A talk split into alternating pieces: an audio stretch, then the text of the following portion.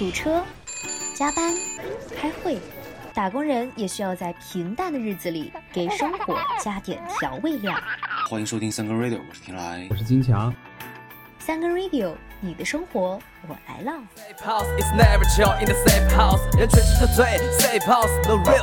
Hello，大家好，这里是三更 radio，我是天来。大家好，我是金强。这个月五幺二刚过啊，我突然就开始遥想当年，因为距离二零零八年其实已经过去挺长时间了，十四年。我觉得十四年时间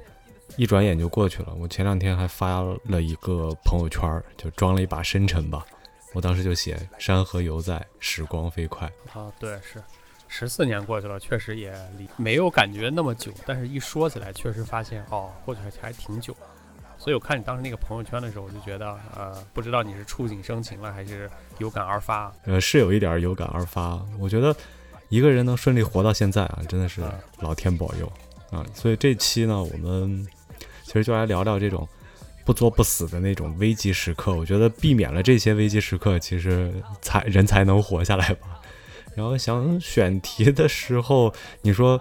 你没想到什么特别危急的 经历啊，对所以这期可能就是我来现身说法了，说不定能勾起你什么童年阴影，也说不定啊。啊，对，可能不光是童年阴影。后来我想了一下，可能我的这个危机时刻主要集中在 这个青少年已经工作以后。哎，总之是啊为了唤起大家一些安全意识，防患于未然。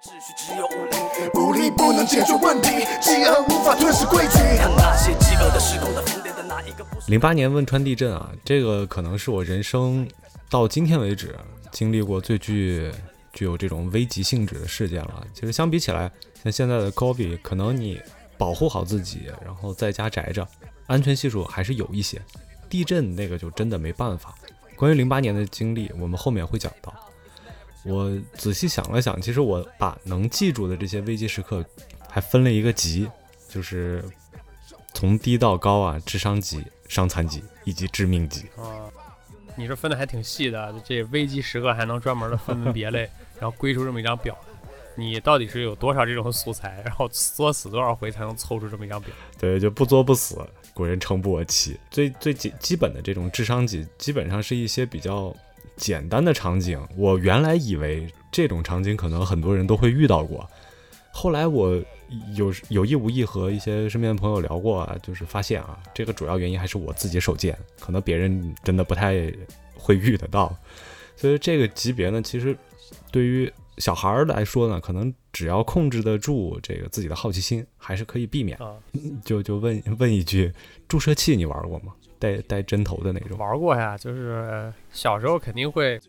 对吧？接触到一些呃可以当做玩具的这种日常的道具，但是小时候我玩的时候都是那种不带针头的，方法可能也比较比较傻，就是吸一管水然后往外呲，当成那种水枪玩吧。啊，我觉得这个可能是大多数人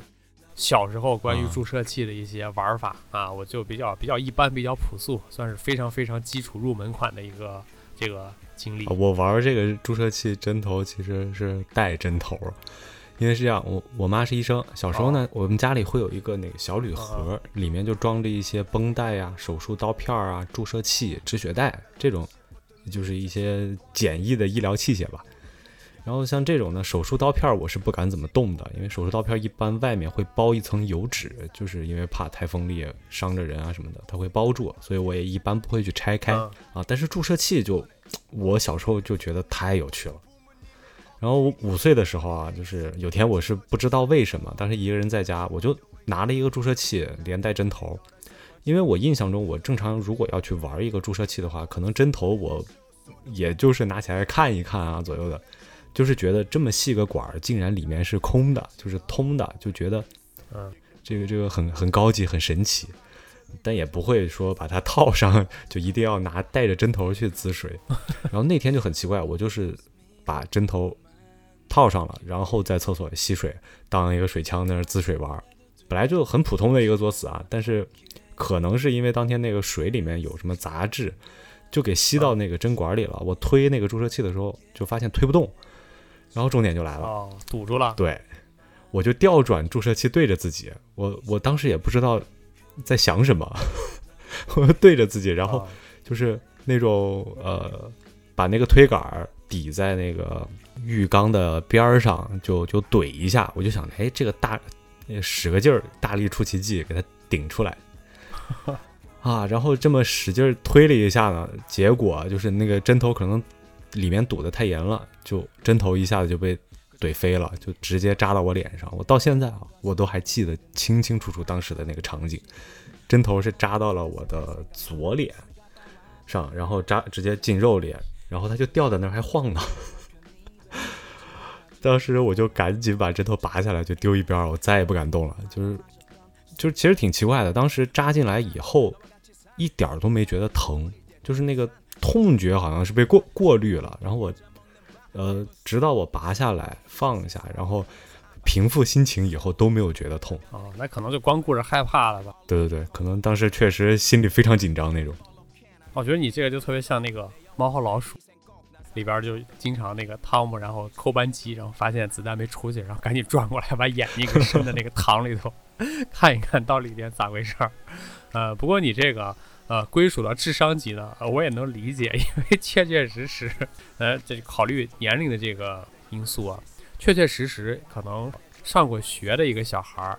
呃，或者说再比五岁能稍微大一点的小孩儿，都不会做这种事儿。最基础的一点安全意识。其实把这个归在第一集，主要是因为没有留下疼痛的记忆，所以说单纯对我来说只是一个，只是一个简单的一个尝试，撒撒谁，不不怎么太严重那种，所以说哦可能也是不长记性。哎，如果这个事儿能归到这个一级的话，我觉得，呃，你还是挺挺有量的，因为我听你这个故事吧，我就觉得已经非常惊险了，在这个危险的边缘试探了。啊、如果这事儿放我身上，那可能就是真的是天大的事儿了。呃，就是刚才你说，就是像汤猫和老鼠那种，就是调转枪头看枪膛的那种，这种。就是我还有另外一件事情，就是比这个可能稍微再高一点点啊，就是玩具枪，你总玩过吧？啊、就是有没有被啊，玩过 BB 弹射中过的？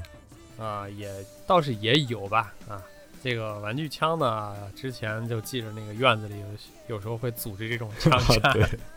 啊，还挺大规模的。那后来一想，这不就是真人 CS 嘛，对吧？只不过那时候好像还没 CS 呢，然后就更没有真人 CS，所以啊，这个事儿还挺超前的。呃，一般就是大热天的时候，就是比如夏天，我也会穿着这个长裤长袖去，尤其那裤子我要穿牛仔裤啊，因为我觉得牛仔裤特别厚啊，我就把它当那个防弹衣穿。但是其实中弹了吧，也也也是有感觉的，并不能完完全全防弹，就只能算是一个这个心灵防弹衣。哎，就穿上给你一点心理安慰吧。是因为 B B B 弹打到身上就直接打到身上或者肉上，如果距离不是很很嗯近那种，就是咱们打真人 CS，就是大院里小孩一块玩的这种，其实还好。呃，然后但是近一点的话，我我个人感觉那种疼其实也不是钻心的疼那种，它就是在那一个点疼一下，然后一圈儿一圈的扩散开，然后肌肉先一麻，然后就是那种水波纹的那种感觉就炸裂，那个疼痛的感觉就就就开始炸裂啊！其实也也不用问我为啥这么 体会这么细致，不重要。啊，这确实还挺细的。你看来还是多次的 有这种多次的经验，然后还后来总结反思过。呃，如果打的这个手脚上吧，其实也不算是特别危重。正常来说，呃，作为是吧战损吧，或者说作为这个枪伤来说，呃，还是可以接受了。打在手脚。上，我突然想起来，我之前打过那个真人 CS 啊，呃，我我就对啊我以前打过那个真人 CS 那种气弹的，然后后来我就发现，嗯、当我从从那个出发点跑到第一个这个障碍物的时候呢，身上基本已经满了，就那个 颜色的那打出来那个痕迹基本已经满了，所以我那时候我就大概知道，呃，可能如果真的要上战场啊，或者是真的是打什么遇到一些巷战，然后是枪战的话，我可能根本活不出第一个街口，我在第一个十字路口就被人 KO 了。我是眼睛中弹，哦，我操！具体年纪其实还是刚上小学，就很小很小。啊事发地点还是在家里，啊就是一般我在家里就就就经常会有这种作死的事情发生。哦当时是有一个小朋友到家里来玩儿，然后我俩就在在我卧室吧玩那个玩具枪。其实玩具枪其实呃虽然说那个年代的玩具枪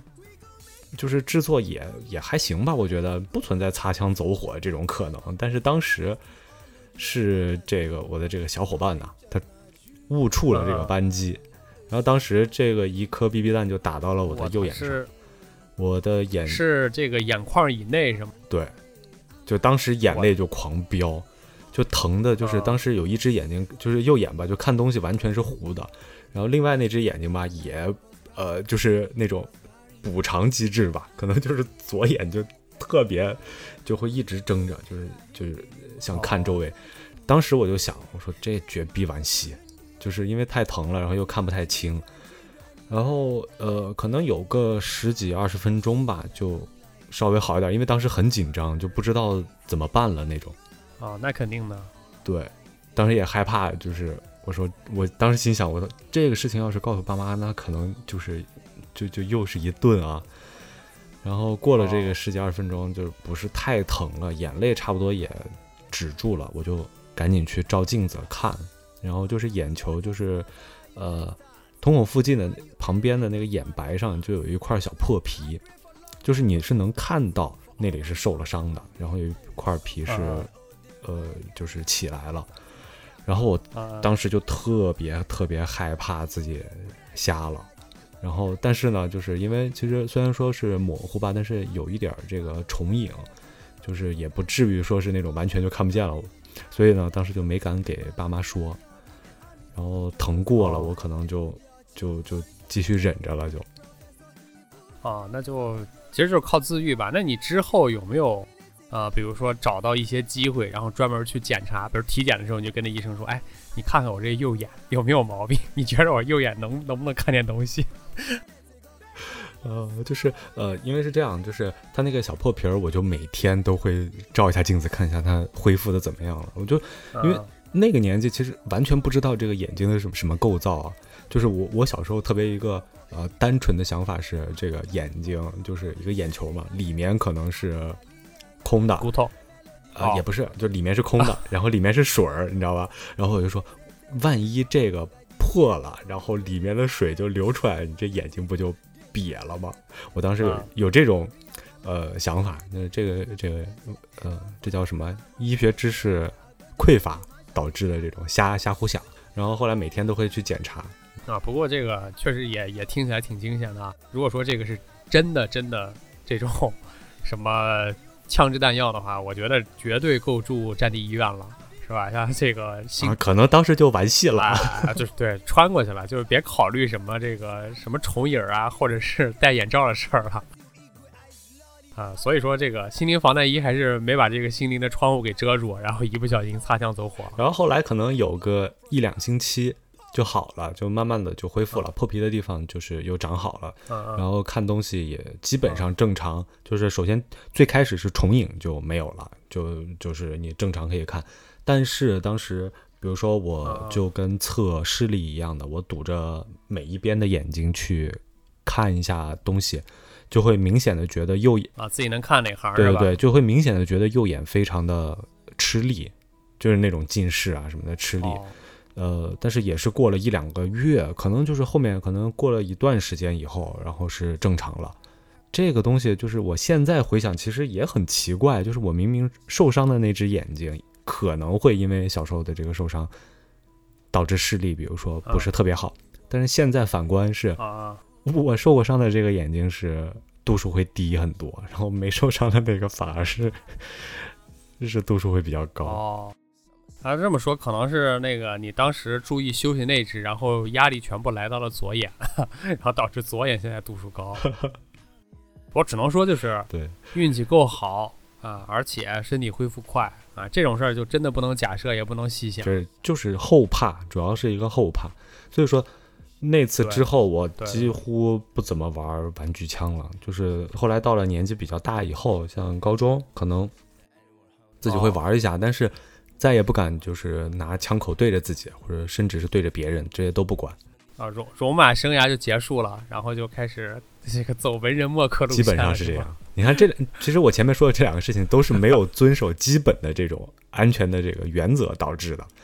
啊，对对对，呃不管是枪口也好，对还是针头也好，就是千万不要对着人，真的很危险。所以说，这些，智商，呃，相对较轻吧，在在我这儿，我觉得是相对较轻的。然后主要是你不要手贱，或者是有些东西不要碰，那其实是可以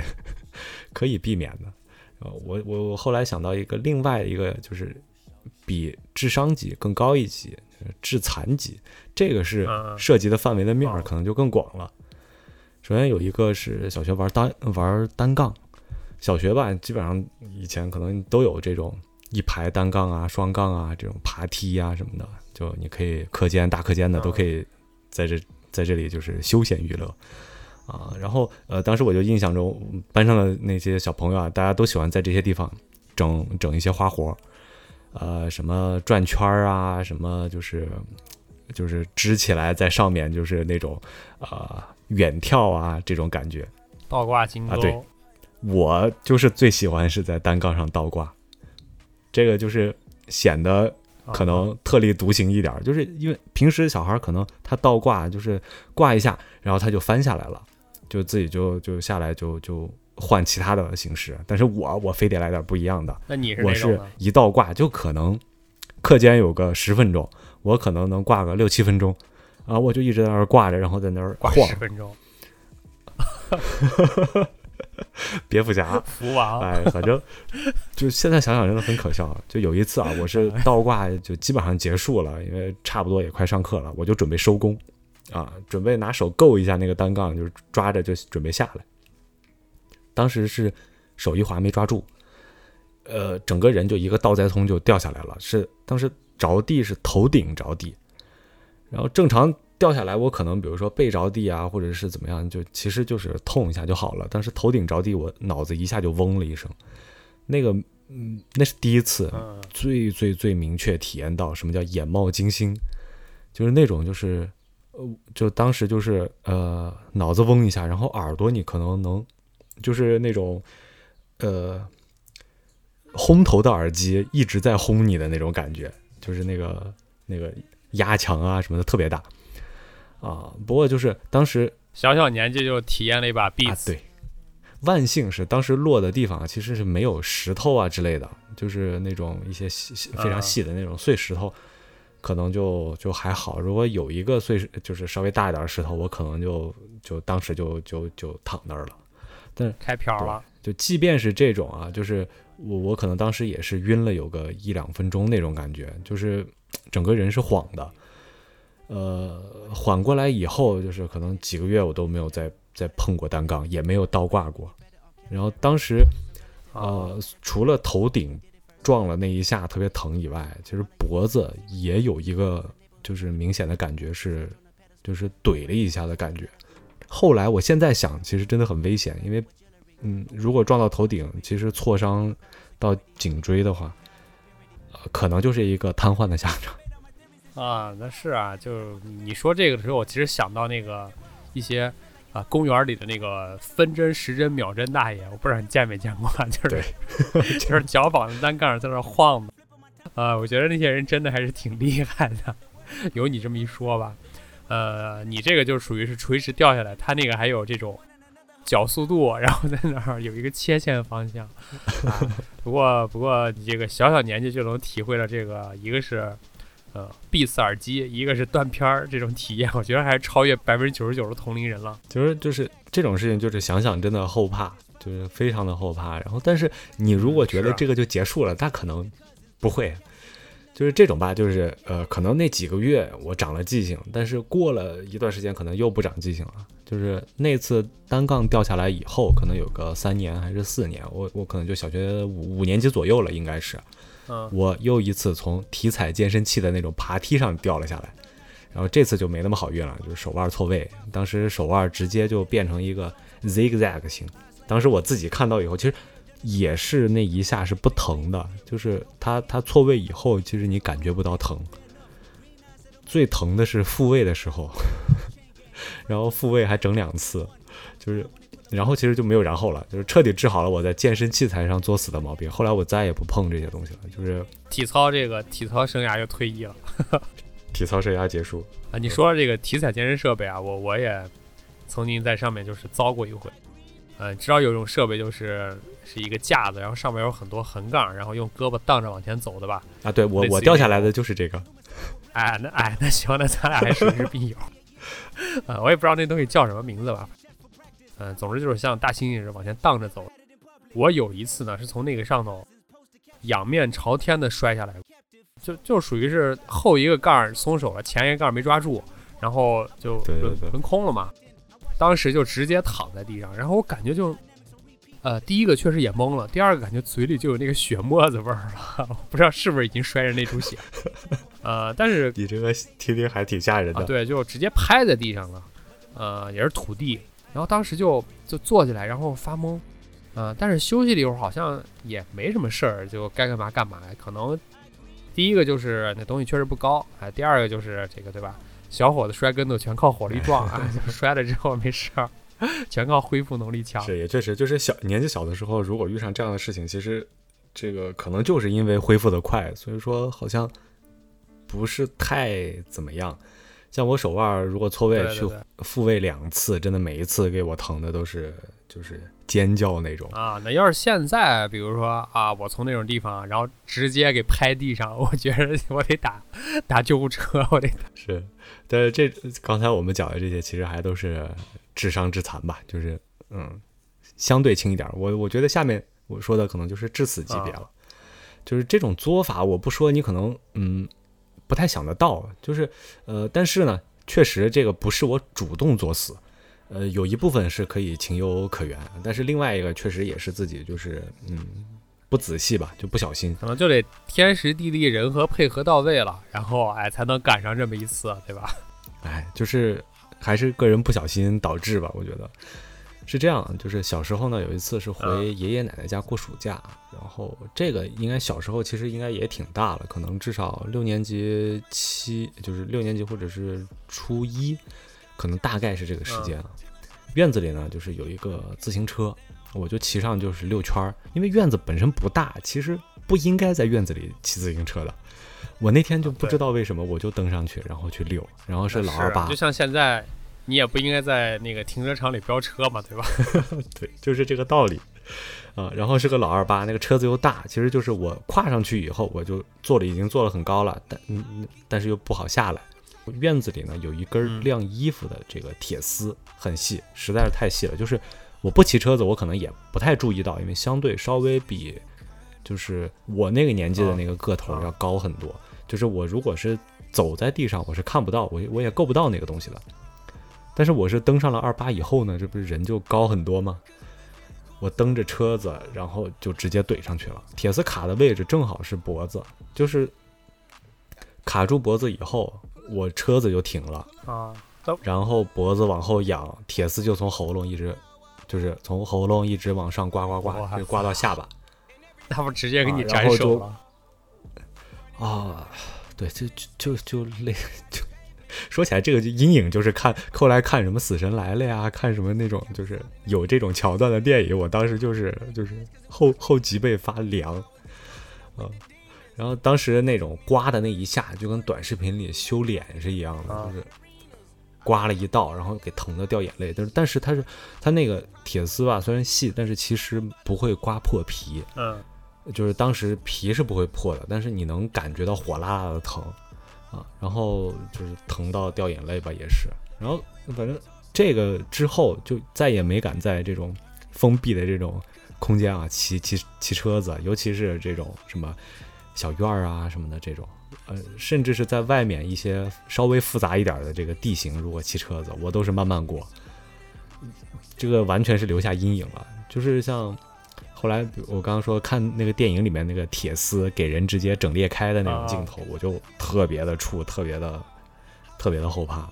他那个电影是《死神来了》，你这个是《死神来过，死神走了》。嗯，那你说这个不光像《死神来了》，还有点像那个大逃杀最开始那段儿啊，就整个一车过去，然后全给 全给咔嚓了。全给削了，哎，哎，对，所所以你呢，已经算是这个大逃杀里这个最后一个幸存者，你是算胜出了。哎，希望是这样啊，就是反正这种作死经历，就是让我就是每一次都能长一个心眼儿吧，或者是长一点儿这个呃求生的这个技巧，就是避免自己作死。下面这个可能是就是一个致就是最高级的致死级别吧，就是我觉得致死级别可能再往高里，可能比如说从高处往下跳，比如说跳楼了，对吧？虽然我知、虽然我知道答案，但是我还是忍不住问你一句：你跳过吗？啊，没有没有没有，跳楼没跳过，这个跳楼机也都都甚至没有做过，因为我有时候看一些这种啊游乐场的事故啊，我就觉得这个跳楼机也挺恐怖的。像一般见了跳跳楼机，我都敬而远之，我不太愿意冒这个险，就是我觉得不太值得。对，确实就是说，呃，本身这个从如果家里面比较高的话，其实还是推荐，比如说嗯装这种防护栏、安全窗啊，这种这个真的是会相对安全很多，尤其是家里有小孩儿。因为最近其实也能看到嗯一些新闻吧，就是今天我才看到有一个家里小孩儿从五楼摔下来这种。其实小时候，其实可能你对这个高度啊，或者是一些危险的事情是完全没有概念的，你会觉得这个东西嗯没事儿，或者是完全意识不到哪个地方会有风险。哎呀，我我现在想起来，就是也是小学吧，可能学前班的前后。如果正式上学了，就是有那么一点点知识，或者 有一点这个常识，可能这种纯作死的事情，我可能绝对就没空干，也也不会去干啊。但是事情经过是嗯就是毕竟还是发生了，所以说事情经过是这样的，就是有一天下午呢，然后一群小孩儿在这个楼下玩儿，大院小孩儿嘛，但是我确实都根现现在我想根本记不起那群小孩儿里面是有谁了，就反正如果知道了，我我我绝对不会再和他们一块玩。当时呢，就在我家楼下，就是单元楼楼下，当时因为不知道谁提出了一个这个非常大胆的想法，就是说看谁从咱们去跳楼吧。看谁敢从这个就是呃单元楼的那个一二层之间会有一个伸出来的这个小平台吧，啊，我我知对吧？就是，就是啊单元门口遮个雨啊什么的那种，从那个上面对对对，跳下来。我去，当时整个小团体啊，就是因为这个提议，这个大胆的提议就沸腾了。你知道，大家大家就是不知道，就是从哪里来的勇气，大家就是蜂拥一下，就是可能得有个七八个小孩吧，大家一起就冲到楼里。然后，因为当时那个台子，就是对于小孩来说面积还是挺大的，可能有个两三个人，其实都都可以站到那上面，就是从窗户里面翻出去，跳到那个台子上。然后呢，我们就翻出去，然后呃，可能我是第一批吧，就是我我我可能是被裹挟着推跳到，就是翻出来的。然后一群人呢，就是你看我，我看你，但是到那个时刻的时候，其实没有人敢动。然后有两个，就是和我一起的有两个吧，看了一下，往下看了一下，然后就直接翻回楼道里了。呃，但是我就不知道是哪根筋搭错了，然后我也看了一下这个高度，当时脑子里面也没有任何的这个呃思考的过程吧，就是二话不说，我只是找了一下角度，然后直接就飞身跳下。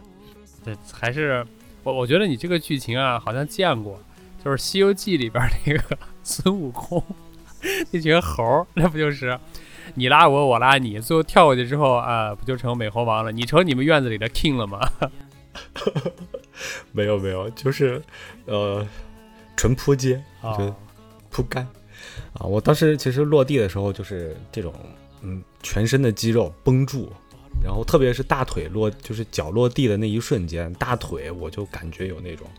肌肉充血，然后有有特别大的那种压强，嗯的那种感觉。这个记忆，比如说呃虽然说是很小的发生的，但是我现在都能记得那个感觉。然后万幸是两个脚当时同时落地，然后我也是就是往下蹲了一下，其实手还没有什么撑地面呀、或者是就是没有那种打一个趔趄，就是可能嗯着力点如果不平衡啊什么的，可能就是比如说呃胯骨呃错位啊，或者是手腕再错位啊什么之类的。当时落下去以后，我就在原地蹲了有十来秒的样子，你就直接定那儿了过来，对，直接就定那儿了。然后你、啊。我我当时会觉得我脚后跟儿、脚掌就是已经麻了，就是因为那咣一下，啊。然后缓了可能有十几秒吧，我才慢慢才能站起身来。然后呃，反正这也是我前面说为什么我我如果知道那群小孩里面有谁，我我绝对不会和他们再打交道了，因为当时我落地蹲着的时候，其他小孩全他妈溜了。啊！可能一些小孩以为这个你已经变成一个石猴了。对，我 跳后来回原形了年龄是后来长大一点吧，我就还回到过那个单元楼，因为后来搬家了，其实就很少再去那个单元楼下。再长大一些，我就甚至我想起这个事情，我还有有走到那个单元楼下，我去看一下那个高度，当时就非常的纳闷啊，我可能都已经六七六年级左右了吧，那会儿再去看那个高度，我觉得我六年级的我，当时我看了一下，我都不敢往下跳。但是就是不知道为什么，小时候竟然一点没害怕就跳下去了。因因为你是孙悟空啊，你是美猴王啊，别的猴不敢跳，你敢跳啊？Monkey King 啊！啊然，后当时我我我其实对自己就是小时候那么做，就是因为这件事情它没有呃对我造成什么就是就是比较明确的这种伤害，比如说受伤啊或者扭伤啊，其实都没有，只是那一瞬间的那种呃疼吧。但但是可能你的那个半月板成长了，半月板一下变成三十岁的半月板。对我，我后来也也甚至有想过，就是呃，我个子如果到现在这个这个高度，并没有再往上涨一点儿，呃长一点儿，会不会是因为呃那会儿给往下蹬，就是呃震了一下，就是所以所以没有再再往再往高里长啊，就是反正嗯这些都是后话了。就是如果让我现在从那个高度往下跳，我觉得唯一可能就是火灾已经跑不，就是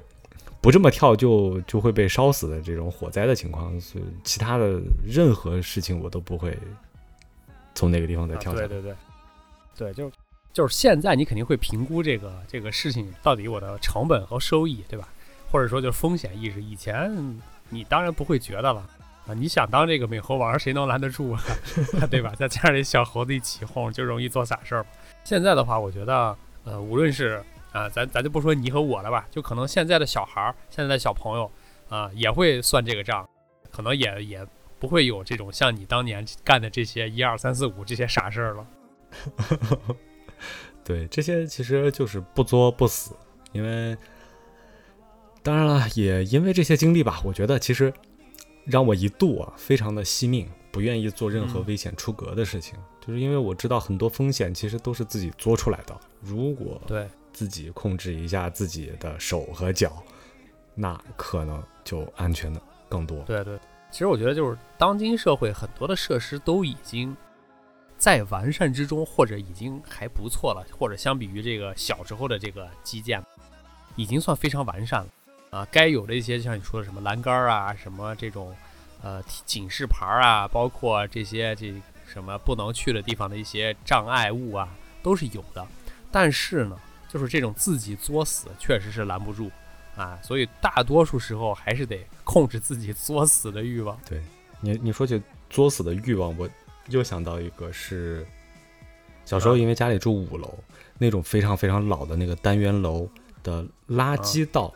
因为现在楼肯定都没有了。跳过，我嗯没有没有，这这是一个，呃是这样的，我是真的有想过，因为我特别好奇这个，就是呃楼道里面那个垃圾道它有一个铁的那个那个板儿，就是每次扔垃圾你会打开往下扔，但是你扔的时候，其实呃，每次我是会稍微深一点点去看一下这个是不是垃圾掉下去了。实际上，啊你怎么这么好奇啊，呢？对呀、就是现在也也也很难解释为什么啊。就是我会去伸伸头去看一下这个垃圾掉下去没有，或者是我就特别想看到，呃，从比如说从五楼看到这个底底底楼的那个亮光，然后脑子里就有这种想法：如果人从这个地方跳下去，是会像滑滑梯一样的这种滑下去呢，还是怎么样？就是。啊，这个这个我后来想啊，就是有这个想法，但是绝对没有付诸过实施啊，确实也是啊，像这种事情，我可能还真的会稍微怂一下，就就没有把它实呃现。不不不，我我觉得主要原因就是，呃，可能你这个想法出现的有点太晚了，你的年龄已经大了，钻不进去了 或者或者是怕脏啊，所以没有跳。啊啊！对对对，嗯哎，这种反正嗯，可能确实随着年龄增大吧，这些有一些这种作死的行为可能会有所收敛啊。真正长大以后，就是我咱们节目开头我说到的这个嗯零八年十四年前的这个地震，那次汶川地震呢，这是属于天灾嘛，所以就其实除了自己作死的那些经历以外，这次的天灾其实也能给人一些启些，发，就是可能说，呃，经过那次以后，你可能整个整个人的这个想法呀，呃，对了也没到那么夸张，但是能让你有一个心灵上的成长吧，这么说。我就讲讲当时的经历吧。然后当时是在成都，然后正好是高二的时候，在学校上上课。嗯，其实小时候在兰州也经历过地震，但是当时就是只是觉得楼在晃，没有太害怕，甚至说当时大院里面都没有发通知说大家要出去空旷的地带、空旷的地带去避难的这种通知，所以就没有那么深的印象。但是零八年的这次地震呢，下午第一节课刚开始，那天化学课嘛，对吧？然后那天我是对对对呃，化学课，然后老师呢啊是一个老大爷，在操场遛弯儿，然后他中午遛弯儿就是可能没看表，就是稍微来晚了几分钟，他还没上来，所以说呢，班里的同学啊都还是该趴着睡，就是睡午觉的睡午觉，该玩手机的玩手机，反正没有太太多人是清醒的，所以说当时楼开始晃起来以后呢，不只是我。后来我们大家复盘的时候，发现很多同学都觉得，哎，这个后后座的这个人真不是东西，他一直在晃我桌子，然后想把我给晃醒，啊，就当时大家很多人的第一反应是这个。其实后来就是发现不是，然后就是发现是地震的时候，大家就开始钻桌子底下，大家动作真的很快啊，就是钻到底下以后，就是呃，其实当时大家有眼神的这种交流，能看到大家眼神里面那种就是比较惊慌以及不知所措的那个那个是那个那个眼神。其实因为当时大家都是懵的，就不知道该怎么办，然后在桌子底下待了可能有几秒钟吧，五六秒还是六七秒的样子。然后当时我印象中有女生开始尖叫那种，就是反正场面就会比较混乱。然后楼一停止晃动，从桌子里面桌子底下爬出来，然后往朝操操场去撤退。啊，因为下楼的时候能看到远处的那种建筑是玻璃幕墙嘛，你能看到那个玻璃一直在抖，而且抖动的幅度很大。你看着东西在抖，然后自己又能体会到这个震动，然后再加上有一些，比如说尖叫啊，或者是一些害怕的这种声音，然后大家的脚步也都是非常的慌乱，就其实心理压力非常大。然后其实说来惭愧啊，就是那个时候，其实大家不会想到什么民族大义啊、谦逊礼让啊什么的。就是我印象中非常深刻，就是我当时从呃桌子底下爬出来以后，坐了一下，然后立刻就弹起来，就溜出了教室门。因为当时我记得我可能是第三排还是第四排的这个位置，其实离前门是很近的，所以我们就是跳起来就往外溜，然后跟着大部队就开始往外去去操场的方向狂奔那种。反正现在想想还是真的。现在我们知道，当时地震的时候，成都其实虽然震感非常非常强烈，但是确实，比如说没有什么楼或者是这种房屋倒塌呀，或者是怎么样的这种情形。但是当时的那个给人精神上以及生理上的这种这种体验吧，压力压力啊是、是很难在日常生活里面体会到的。对对对，就这个事儿还给我的感觉就是时间很短，但是呢，中间的很多细节都记得，因为太重大了，是吧？咱不是老说嘛，这个患难见真情，危急就见人性了。呃，我当时零八年汶川地震的时候，就有些细节也记得挺清楚的。呃，那会儿我们下午呢刚好上物理课，啊，正在上课吧，就刚开始晃的时候，大家都是那种不太确定，有点怀疑，因为不知道什么情况，以前好像没有，只是学过或者说了解过这个地震，但实际上没有遇到。呃，然后呢，大家都不太确定，然后老师就说别慌，哎，然后我呢，当时哎，反正挺挺混蛋的吧，感觉我还是那个物理课代表，我还在那儿，我还在那儿维持秩序呢。我说哎，别别乱，是吧？的。然后后来大家就是反应过来，发现啊，这不是呃这个一下两下的事儿，可能还在持续的摇吧。然后反应过来了，然后物理老师就大手一挥跑，哎，这时候大家也真的是顾不上什么这个仁义礼智信了，然后就开始逃命要紧。啊，总之是可能就是特别特别拥挤，然后有点混乱，一直逃到操场上站了一会儿，是吧？最后才返回教室。之后呢，这个物理老师还还因为就是说这件事儿跟我们道歉，就说是呃，类似于什么他的这个。耽误了一点时间呀，这觉得就是自己什么对不住大家呀，就类似于这种吧。啊，之后呢，其实我也反思了，就是哎，我我我何必呢？我还给他维持秩序呢？啊，从此之后我就开始向这个无组织无纪律的这个方向一路狂奔，我就开始不管这些这些事儿了。其实就是物理老师为这事儿道歉，其实也不至于，因为确实在这种情况下，真的没经历过的。人真的就只能是一个处于懵逼的状态，就他没有办法做更多的这种思考以及呃去判断吧。我觉得这个是没办法的。就是那天手机地震以后是没有信号的，是打不出电话，然后短信也发不出去的，基本上都只能就是写好以后就在草稿箱里，是联系不上家里或者是任何就是呃亲亲戚朋友的。外界的情况也是什么都没有，然后大家全校同学以班为单位吧，就可能就在操场席地坐着等通知。期间余震还有一两次，感觉是很明显的那种余震，其实嗯，就玻璃幕墙依然在抖，所以说心理压力还是挺大的。然后当时我们呃班上的同学其实是有从都江堰来的，因为当时就是那边因为消息就是据当时我们了解的是第一时间。获得的消息不是成都地震，而是汶川那边。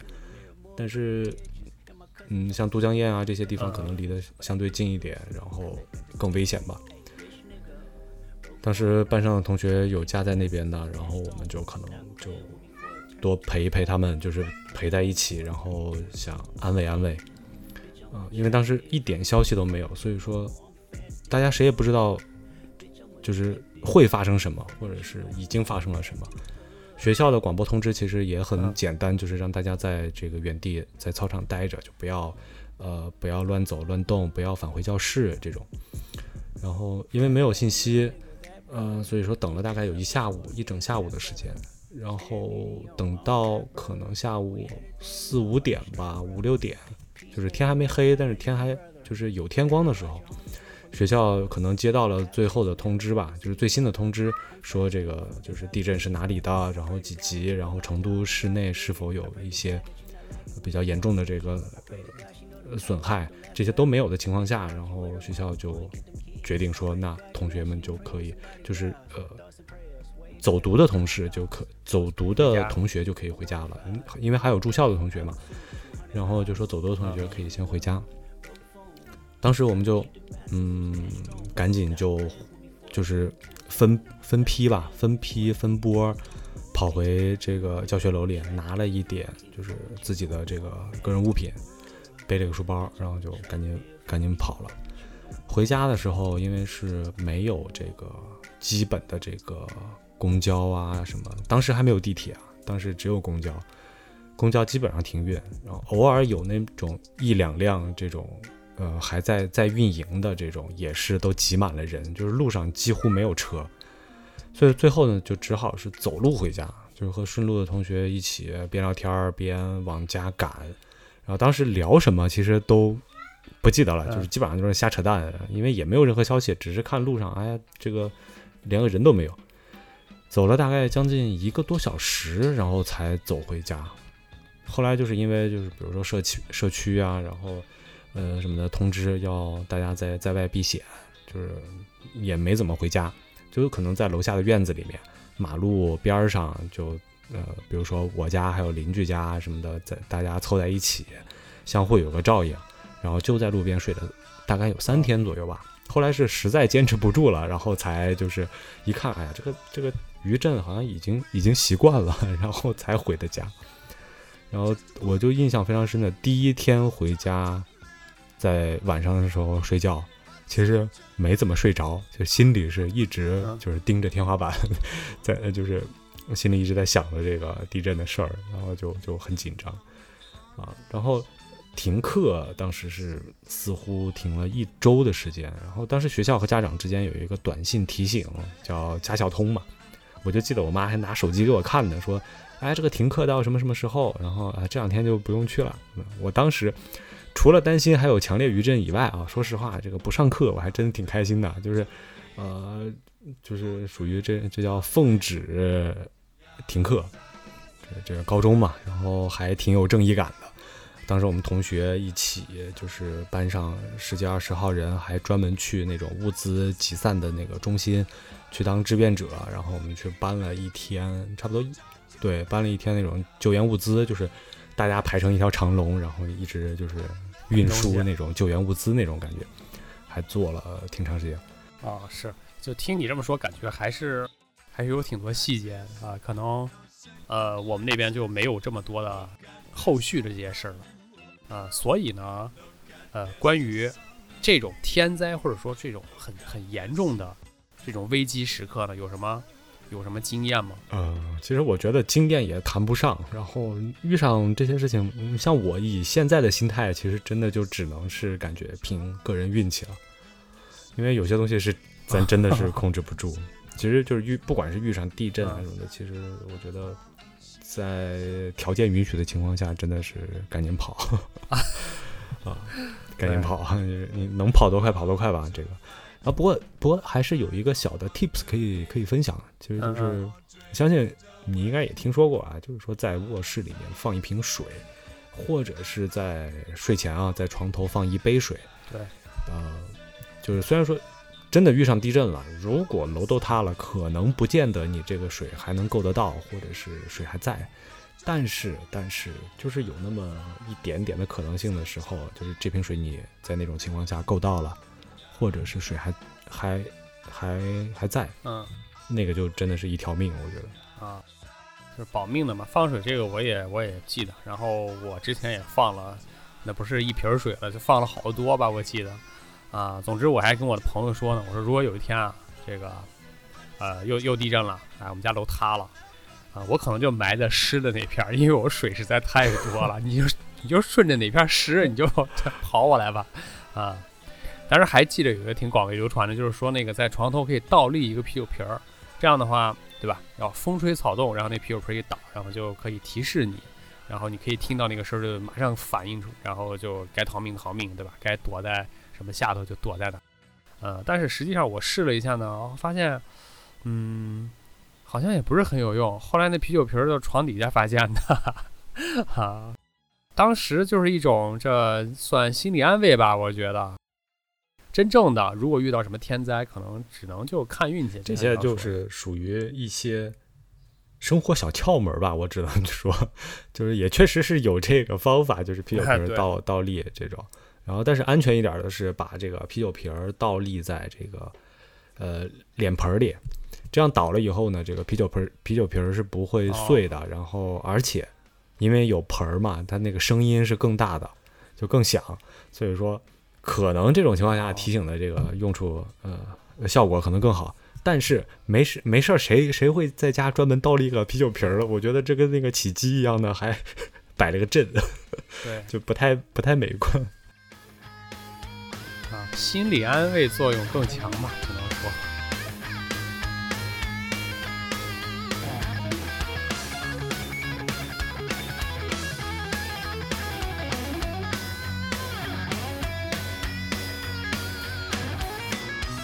总之就是咱们说了这么多，从小到大，然后从这种大事儿呢，一直说到个人的小事儿，并不是说支持大家去作死啊，啊，就算是做极限运动，也得有充分的保护措施，然后再去进行，还是一切以安全为前提。对，别说极限运动需要做好防护措施了，其实就是遛弯儿、嗯散步，都还是要注意安全嗯。你你如果踩了水坑啊什么的，其实都有可能崴到脚。啊，那是就是相信每个人都有可能会遇到这种类似的危急的时刻。然后，尤其疫情这几年呢，其实让很多人，包括我在内，都更加惜命，然后养生啊、跳操呀、喝枸杞啊，总结起来就是有了更长的寿命，就有更多的机会摆烂。啊，而且有了更长的寿命，才有更多的机会作死，对吧？作各种各样花样的，然后在各个地方，然后作各种这种，呃，难度系数更高的死。虽然说有这些，今天有提到这些，我相信很多人也都会有一些类似的经历吧。就是我们可以把这些作死的经历，就是归结于以前知识的不完整、不完整啊，然后一些判断的不准确啊。但是如果已经到了现在这个年纪，嗯其实更注意一点自己的健康、安全以及自己家人的健康，我觉得安全，我觉得是非常有必要的。所以好了，今天的节目就聊到这里了。越聊其实 越后怕，所以我们下期找一个轻松一点的话题，我们下期再会，是啊是啊。拜拜。